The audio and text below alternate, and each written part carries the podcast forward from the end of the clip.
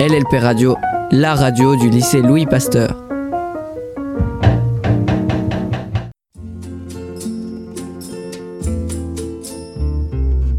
Chez moi, j'entends des voix.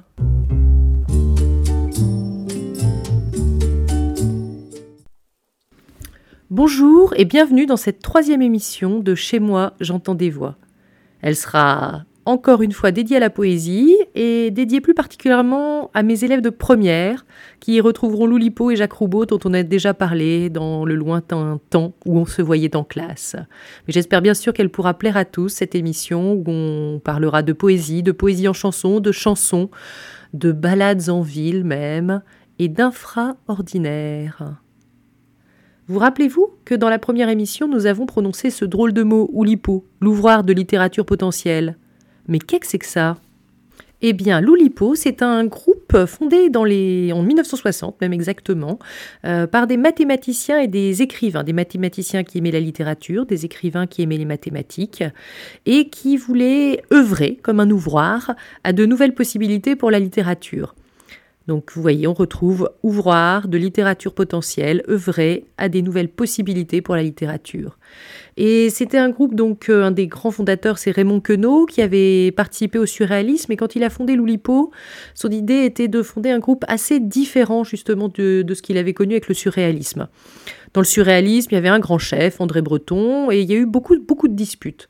Donc euh, ce sont avant tout des gens qui étaient capables de s'entendre, qui ont fondé l'Oulipo, et qui ont été d'accord tout de suite pour dire que ce serait un fonctionnement collégial, où on essaierait euh, d'être euh, toujours dans le consensus.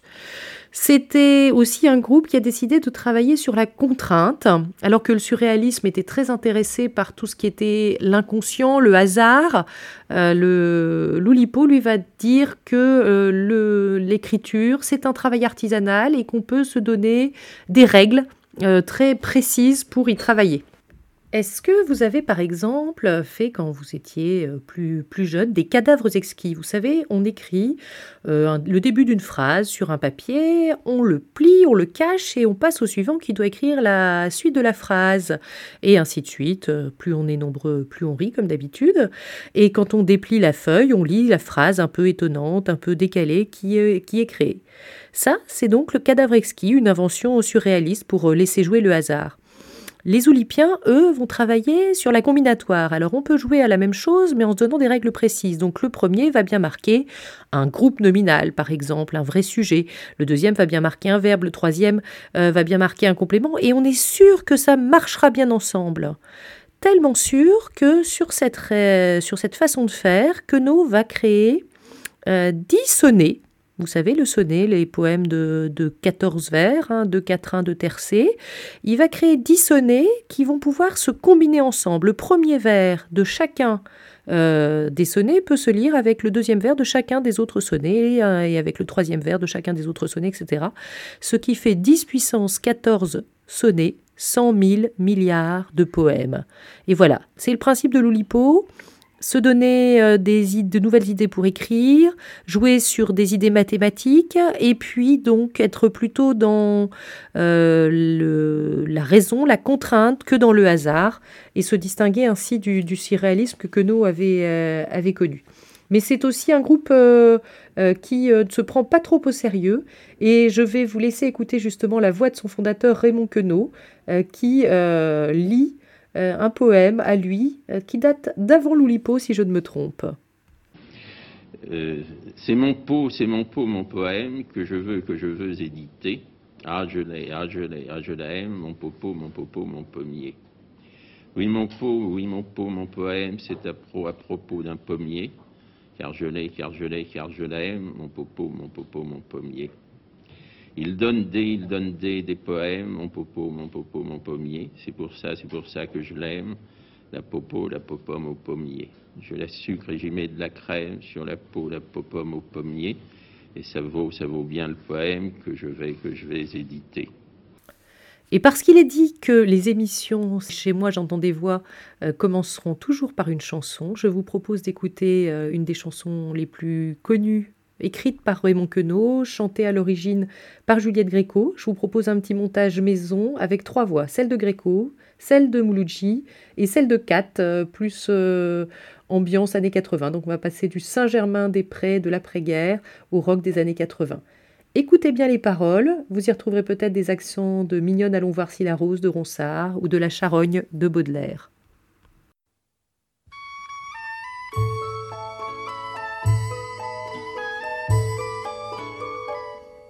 Si tu t'imagines, si tu t'imagines, fillette, fillette, si tu t'imagines que ça va, que ça va, que ça va durer toujours la saison des A, la saison des A, saison des amours, ce que tu te gourres, fillette, fillette, ce que tu te gourres. Si tu crois petite, si tu crois ha ha que ton teint de rose, ta taille de guêpe, tes mignons biceps, tes ongles d'émail, ta cuisse de nymphe et ton pied léger. Si tu crois petite que ça va, que ça va, que ça va durer toujours, ce que tu te gourres, fillette, fillette, ce que tu te gourres. Les beaux jours s'en vont, les beaux jours de fête.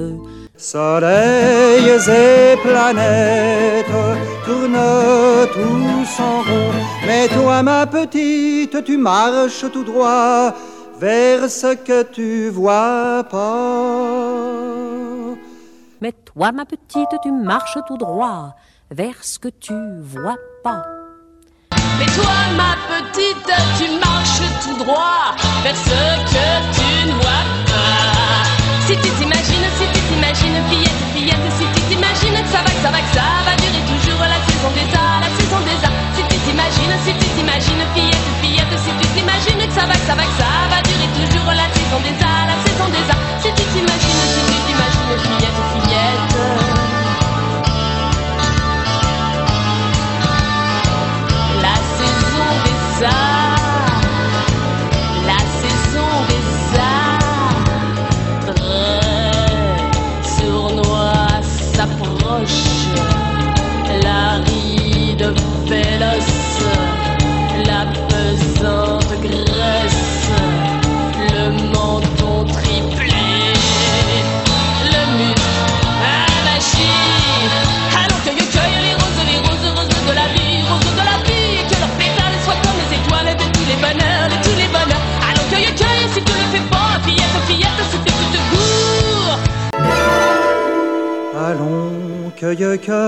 Si tu ne le fais pas.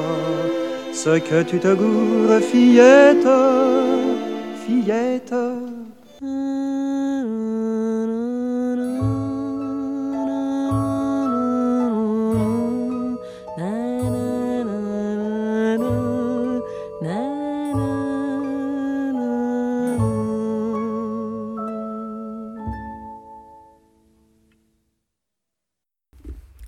Cueille, cueille, cueille les roses de la vie. Facile à dire, quelquefois plus dur à faire quand on est en confinement. J'espère que vous y trouvez quand même des espaces pour lire, pour voir, pour créer des choses que vous aimez, euh, pour euh, trouver d'autres façons de montrer votre attention à ce que vous appréciez.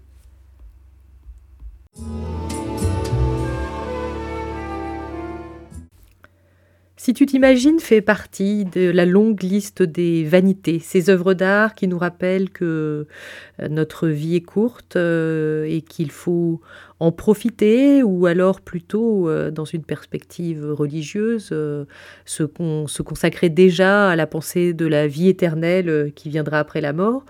Et donc j'avais dit que dans ces vanités il y avait une charogne de Baudelaire qui est un, très beau texte et ce n'est pas le seul lien entre Loulipo et, Baudelaire. Hein. J'ai dit tout à l'heure que Loulipo avait un côté artisanal, vous voyez l'écriture comme un, comme un travail euh, quasiment manuel. Et euh, dans ce travail manuel, euh, il faut se documenter. L'écrivain est aussi un lecteur. Jacques Roubaud a écrit ainsi un recueil qui s'appelle La forme d'une ville change plus vite que le cœur des humains. change plus vite, hélas, que le cœur des humains. C'est quasiment un vers de Baudelaire euh, que je vous invite à écouter d'ailleurs dans les deux premières strophes du poème du cygne, extrait des Fleurs du Mal. Le cygne.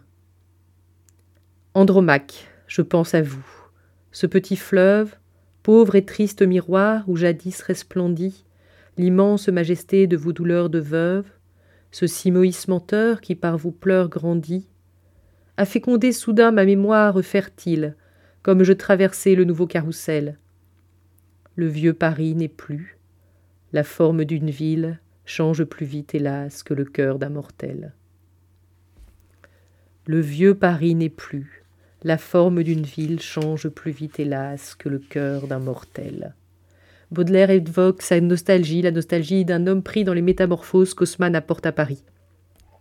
Et donc Jacques Roubaud, membre de l'Oulipo, évoque lui aussi dans la forme d'une ville euh, Paris, en 150 poèmes, qu'il euh, date de 1991 à 1998.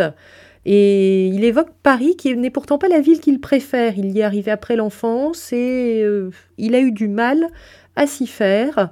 Il préférerait Londres, mais il ne peut pas vivre à Londres. Le titre fait donc référence à Baudelaire, hein, très clairement, et euh, beaucoup de, poèmes à l'intérieur vont faire référence à Queneau, qui lui aussi a écrit un recueil euh, sur, sur la ville, un très beau recueil qui s'appelle Courir les rues. Et la première partie du recueil du Roupeau s'appelle Recourir les rues.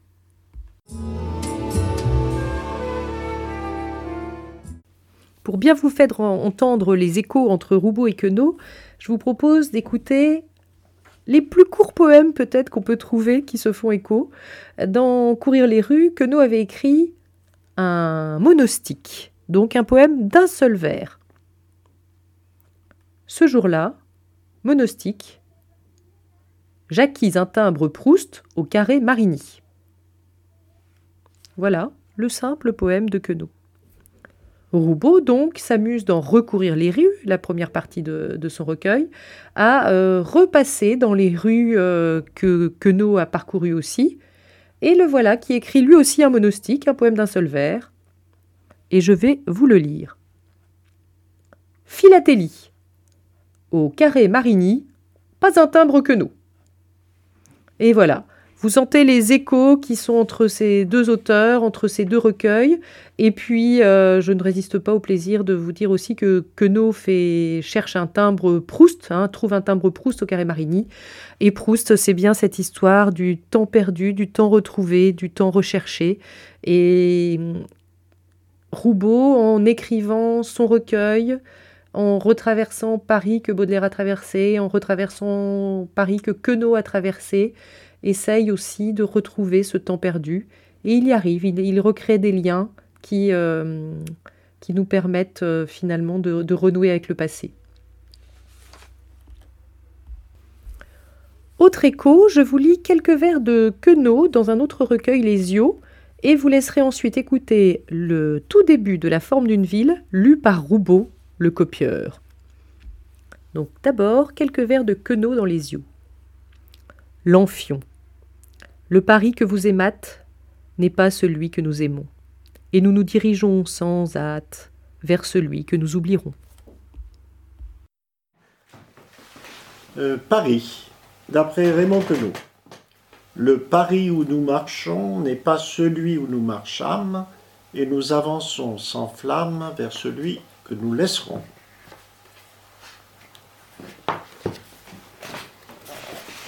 Commentaire du poème précédent. JR. 7 pieds, 8 pieds, 7 pieds, 8 pieds. Moi aussi j'ai fait un quatrain verlénien. RQ. Oui, mais toi, tu copies. Alors, Roubaud est-il un copieur? Copie, écho ou plaisir de la référence. Est-ce qu'il ne vous est pas déjà arrivé aussi euh, d'avoir le plaisir quand vous regardez, je ne sais pas, une série, un film, d'y trouver une référence à un autre film, une autre série, un personnage, une blague que vous appréciez? Et est-ce que vous trouvez, comme Roubaud le copieur, que la forme d'une ville change plus vite, hélas, que le cœur des humains? Ce titre m'a toujours un peu paru paradoxal. Euh, je pensais que nous, nous étions fragiles, que la pierre était immortelle, durable. Et puis, je suis venue vivre à la grande ville et j'ai vu tous les travaux qu'on y faisait.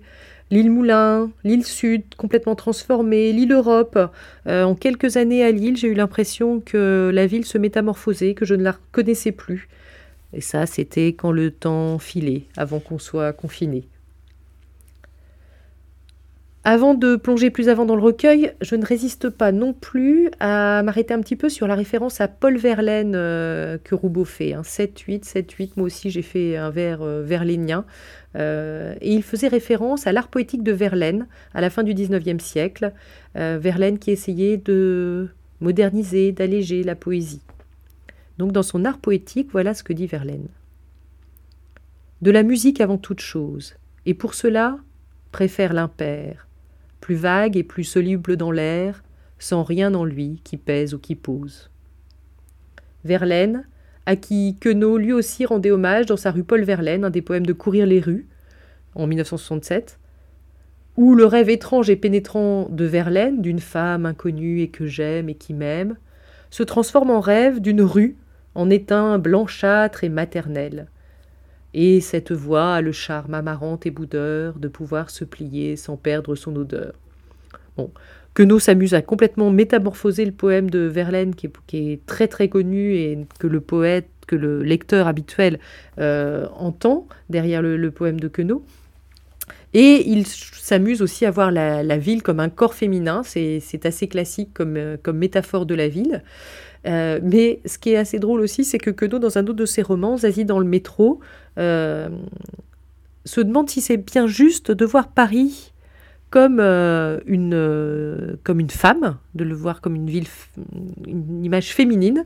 Et il fait dire à son personnage Gabriel, devant la tour Eiffel, voilà ce que dit Gabriel, Je me demande pourquoi on représente Paris comme une femme, avec un truc comme ça. Avant que ce soit construit peut-être, mais maintenant...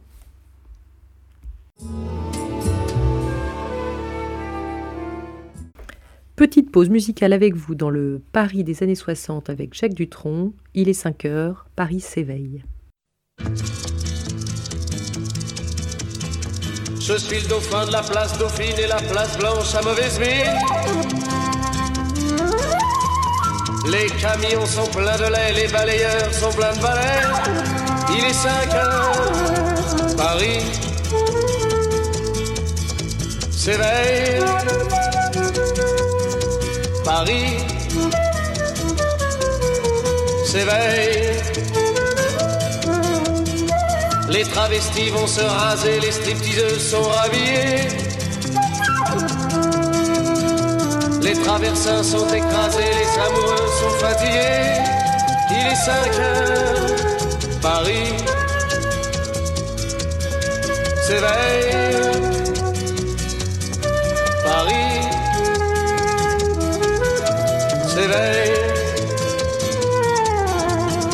Le café est dans les tasses, les cafés nettoient leurs glaces.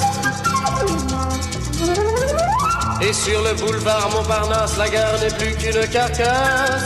Il est 5 heures, Paris s'éveille. Paris s'éveille. Les banlieusards sont dans les gares, à la Villette on tranche le lard. Paris by night regagne l'écart, les boulangers font des bâtards. Il est 5 heures, Paris s'éveille.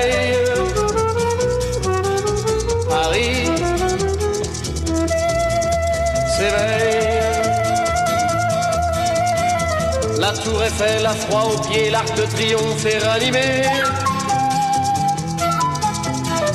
Et l'obélisque est bien dressé entre la nuit et la journée. Il est 5 heures, Paris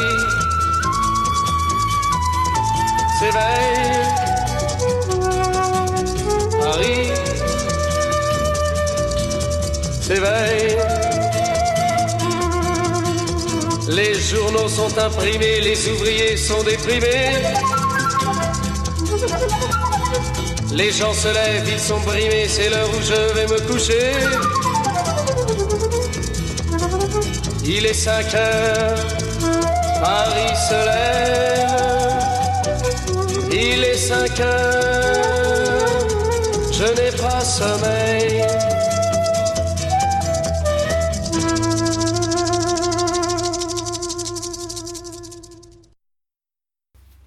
Je ne sais pas à quelle heure vous écoutez cette émission qui est en podcast, donc vous l'écoutez bien à l'heure que, que vous voulez. 5 heures du matin, 5 heures de l'après-midi, euh, au déjeuner, pour vous occuper en mangeant, je ne sais pas. Mais nous allons rentrer maintenant plus euh, dans le recueil de Jacques Roubaud en suivant les pas d'une élève de première STMG, Léa, qui a été euh, sensible au contre-pied humoristique pris par Roubaud et dont le travail m'a aidé dans la présentation des poèmes.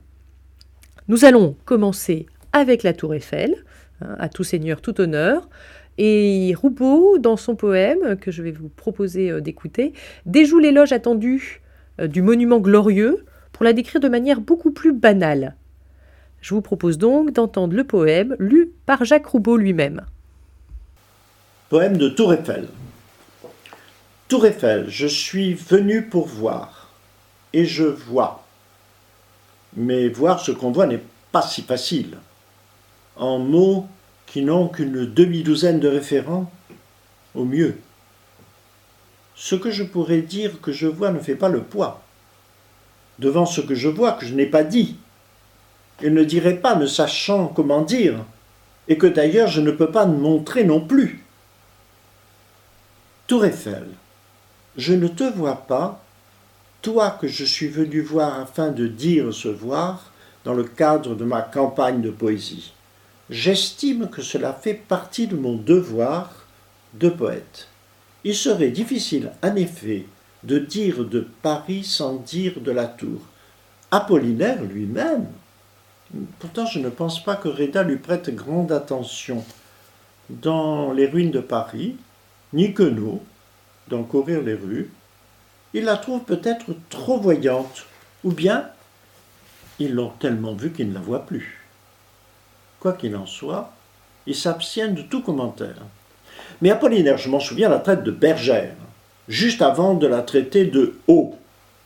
En tant que bergère, elle aurait aujourd'hui à s'occuper, plutôt que des ponts, de ces curieux moutons, jeunes filles, jeunes gens qui envahissent niaisement l'espace entre ses pieds et se répandent sur toute l'étendue de l'esplanade en préparation des bêlements qui vont bientôt pousser en l'honneur de la venue d'un pape qui n'est certainement pas le plus sympathique de tous les papes qui se sont succédés à la tête de l'église de Pierre, si vous permettez à un agnostique de porter un tel jugement. Je n'ai peut-être pas choisi le meilleur moment pour un poème de Tour Eiffel. J'aime vraiment beaucoup la voix de Jacques Roubaud, où on entend déjà tout son humour, où on voit presque son œil qui pétille. Si vous voulez le voir en vrai, allez voir dans les références de l'émission. Vous trouverez la vidéo d'où j'ai extrait euh, le son euh, que vous venez d'entendre, et vous verrez Jacques Roubaud, euh, en pleine forme il y a quelques années, lire des extraits de La forme d'une ville.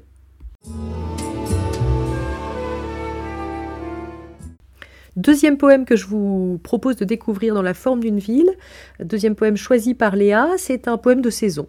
Les premiers vers d'au printemps, où l'auteur euh, refuse l'enthousiasme, le lyrisme lié souvent à cette saison, et il en fait plutôt euh, un poème euh, léger, comique.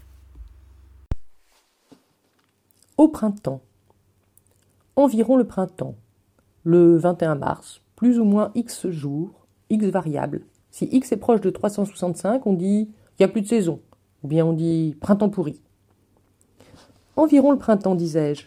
Les arbres n'ont plus pour seul vêtement les moineaux, les feuilles reviennent aux arbres où les arbres retrouvent leurs feuilles, s'averdit. Depuis quelque temps, on les voyait hésiter, tâter l'air, ausculter les nuages, regarder leurs voisins du coin de l'œil, et puis d'un seul coup, ça y est, ils se décident. Environ le printemps, ce sont les à feuilles caduques qui se lancent, que les Anglais appellent deciduous, à cause de leur esprit de décision. Les à feuilles persistantes qui n'ont plus rien à décider font la gueule avec leur pelage sale de toutes les années de suie ordinaire. Sur les arbres, les bébés feuilles frissonnent, les petites feuilles tâtonnantes, fragiles, lentement, déplissées des bourgeons. La brise les retient tendrement sur leurs tiges, comme dit le poète. On joue avec les codes, on joue avec les clichés attendus, et Roubaud continue dans un troisième poème à déjouer euh, ce qu'on attend en s'attardant sur les moments du quotidien dont on ne pensait pas qu'ils étaient dignes de poésie. Un couple uni. Rue Rambuteau, dimanche, à 11h. Il et elle, elle et lui de conserve, trempent leurs semelles dans le caniveau où s'écoulent les eaux de la poissonnerie. Puis, avec application, les frottent contre le bord aigu du trottoir. Ils se sont pris le pied dans une mer d'infâmes. Tiens, me dis-je, voilà un couple uni.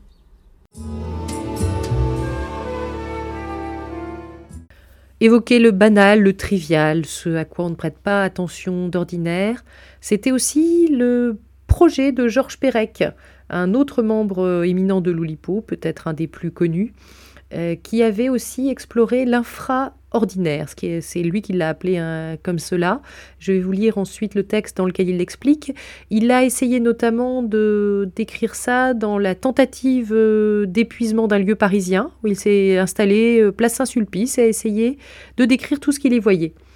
Et je vous propose donc d'écouter la façon dont il présentait l'infraordinaire. Je n'ai malheureusement pas réussi à retrouver euh, sa voix pour l'explication, mais vous pourrez ensuite écouter un extrait de la tentative d'épuisement d'un lieu parisien. Ce qui nous parle, me semble-t-il, c'est toujours l'événement, l'insolite, l'extraordinaire. Cinq colonnes à la une, grosse manchette. Les trains ne se mettent à exister que lorsqu'ils déraillent. Et plus il y a de voyageurs morts, plus les trains existent.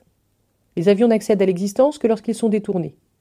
Les voitures ont pour unique destin de percuter les platanes. Dans notre précipitation à mesurer l'historique, le significatif, le révélateur, ne laissons pas de côté l'essentiel, le véritablement intolérable, le vraiment inadmissible. Le scandale, ce n'est pas le grisou, c'est le travail dans les mines. Les malaises sociaux ne sont pas préoccupants en période de grève, ils sont intolérables 24 heures sur 24, 365 jours par an.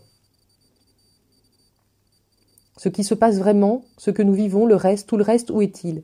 Ce qui se passe chaque jour et qui revient chaque jour, le banal, le quotidien, l'évident, le commun, l'ordinaire, l'infraordinaire, le bruit de fond, l'habituel. Comment en rendre compte? Comment l'interroger? Comment le décrire? Interroger l'habituel. Et justement, nous y sommes habitués. Nous ne l'interrogeons pas. Il ne nous interroge pas, il semble ne pas faire problème. Nous le vivons sans y penser, comme s'il ne véhiculait ni question ni réponse, comme s'il n'était porteur d'aucune information.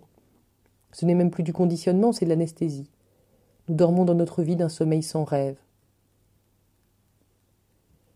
Mais où est-elle notre vie?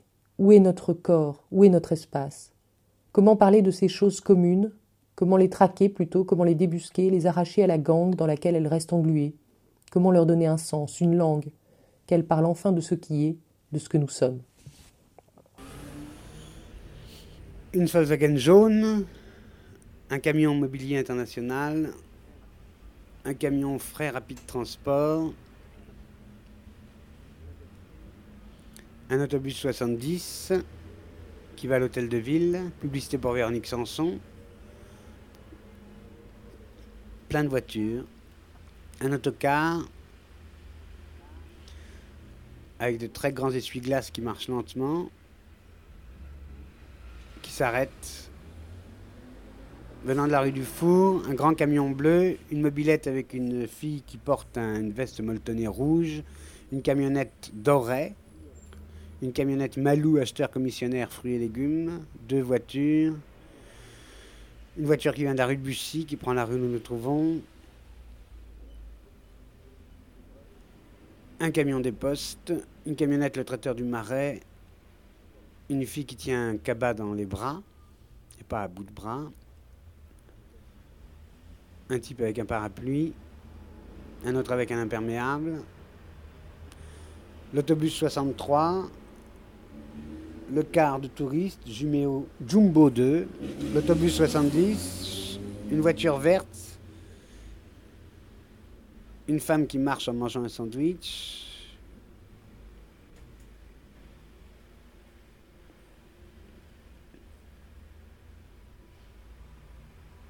plein de voitures, un camion Chaumette Favor, installation pour l'hôtellerie, un homme qui a un paquet enveloppé à la main, le feu est rouge boulevard Saint-Germain,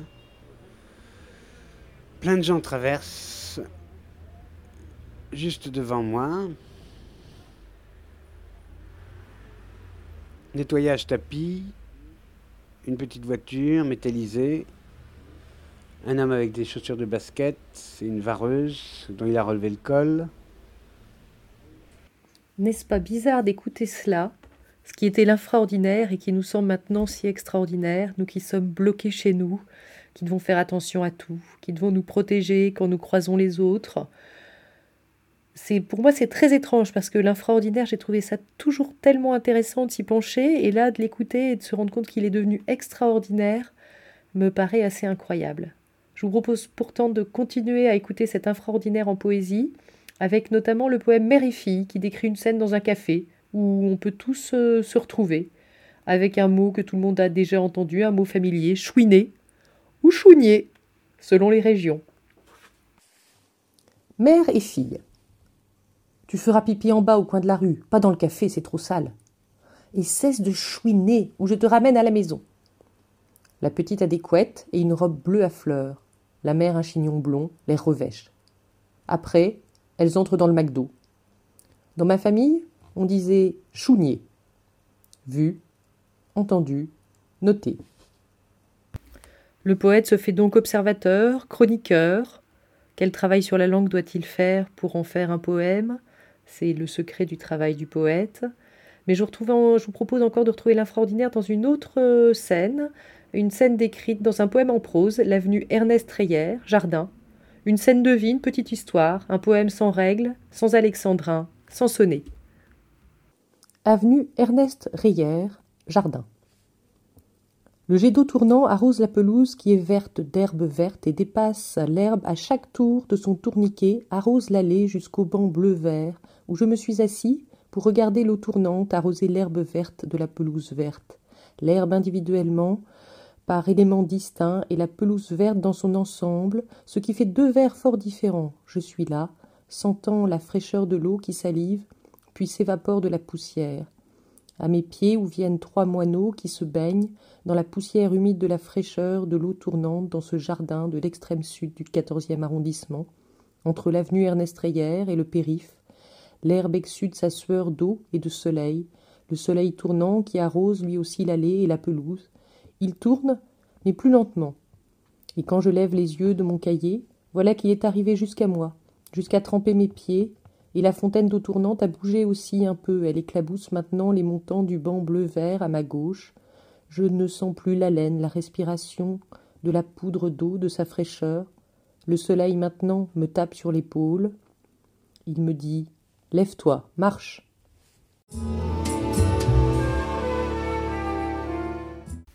Et voilà, l'émission touche à sa fin, ou presque. Ne, vous désespérez pas, j'en ai encore un petit peu sous la pédale.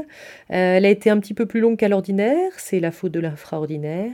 Donc je vous propose de revenir à Pérec, à son idée de l'infraordinaire, et à un texte qui, je l'espère, vous donnera peut-être envie, après avoir écouté de la poésie, d'en écrire et de vous pencher sur ce qui vous entoure. Interrogez ce qui semble tellement aller de soi que nous en avons oublié l'origine. Retrouvez quelque chose de l'étonnement que pouvait éprouver Jules Verne ou ses lecteurs en face d'un appareil capable de reproduire et de transporter les sons. Car il a existé cet étonnement, et des milliers d'autres, et ce sont eux qui nous ont modelés. Ce qu'il s'agit d'interroger, c'est la brique, le béton, le verre, nos manières de table, nos ustensiles, nos outils, nos emplois du temps, nos rythmes. Interroger ce qui semble avoir cessé à jamais de nous étonner. Nous vivons, certes, nous respirons, certes, nous marchons, nous ouvrons des portes, nous descendons des escaliers, nous nous asseyons à une table pour manger, nous nous couchons dans un lit pour dormir. Comment? Où? Quand? Pourquoi? Décrivez votre rue, décrivez-en une autre, comparez. Faites l'inventaire de vos poches, de votre sac, Interrogez-vous sur la provenance, l'usage et le devenir de chacun des objets que vous en retirez. Questionnez vos petites cuillères. Qu'y a-t-il sous votre papier peint? Combien de gestes faut-il pour composer un numéro de téléphone? Pourquoi? Il m'importe peu que ces questions soient ici fragmentaires, à peine indicatives d'une méthode, tout au plus d'un projet. Il m'importe beaucoup qu'elle semble triviale et futile. C'est précisément ce qui les rend tout aussi, sinon plus, essentielles que tant d'autres au travers desquelles nous avons vainement tenté de capter notre vérité. Sans rire, ça vous donne pas envie d'écrire? Allez, je vous mettrai dans les références un petit atelier d'écriture, le gestomètre, qui pourrait vous donner des outils si vous avez envie de vous plonger dans votre infra-ordinaire de confiné. Je vous propose même d'envoyer vos textes en commentaire si vous le souhaitez. On sera très content de les lire. Et je vous annonce tout de suite la prochaine émission qui sera pour petits et grands, un beau bestiaire de Roubaud aussi, où j'emprunterai euh, les pas euh, de mes élèves dans les recueils Les animaux de personnes et les rondeaux euh, de Jacques Roubaud, toujours, qui nous accompagne avec sa petite voix amusée et dont nous retrouverons d'autres enregistrements. On va se quitter en musique avec une autre belle voix, la voix d'Yves Montand qui va nous chanter Paris et l'amour et qui va nous dire avant un autre petit poème de Prévert. À la prochaine fois. Bon courage pour les, le, ces derniers jours de confinement ou ces longs jours de confinement qui nous attendent encore. Et j'espère euh, à bientôt en chair et en os. Des milliers et des milliers d'années ne saurait suffire pour dire la petite seconde d'éternité. Où tu m'as embrassé, où je t'ai embrassé un matin dans la lumière de l'hiver, au parc Montsouris à Paris à Paris sur la terre, la terre qui est un astre. À Paris, quand un amour fleurit, ça fréquent dans des semaines de cœur qui sourit, tout ça parce qu'il s'aime à Paris. Au printemps, sur les toits, les girouettes tournent et font les coquettes avec le premier vent qui passe indifférent, nonchalant. Car le vent, quand il vient à Paris, n'a plus qu'un seul souci, c'est d'aller musarder dans tous les beaux quartiers de Paris. Le soleil, qui est son vieux copain, est aussi de la fête et comme de collégiens, ils s'en vont en goguette dans Paris. Et la main dans la main, ils vont sans se frapper. Regarde dans ton chemin si Paris a changé. Il y a toujours des taxis en maraude qui vous chargent en fraude avant le stationnement où il y a encore l'agent des taxis. Au café, n'importe qui qui voit n'importe quoi, qui parle avec ses mains, qui l'a depuis le matin au café. Il y a la scène, à n'importe quelle heure, elle a ses visiteurs qui la regardent dans les yeux, ce sont ses amoureux. À la scène, il y a ceux ceux qui ont fait leur lit près du lit de la Seine et qui se lavent à midi tous les jours de la semaine dans la Seine. Et les autres, ceux qui en ont assez parce qu'ils en ont vu trop et qui veulent oublier, alors ils jettent à l'eau. Mais la Seine, elle préfère voir les jolis bateaux se promener sur elle et au fil de son eau jouer au caravelle sur la Seine. Les ennuis, il n'y en a pas qu'à Paris, il y en a dans le monde entier, oui, mais dans le monde entier, il n'y a pas partout Paris. Là l'ennui à Paris. Au 14 juillet, à la lueur des lampions, on danse sans arrêt au son de l'accordéon dans les rues.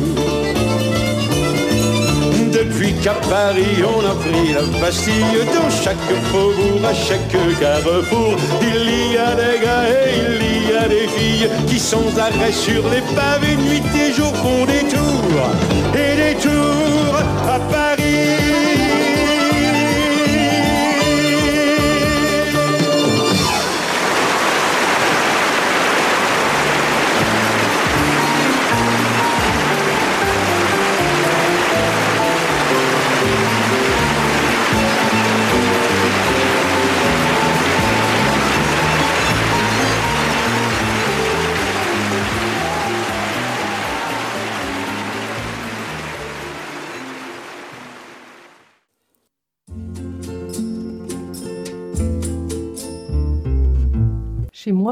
J'entends des voix.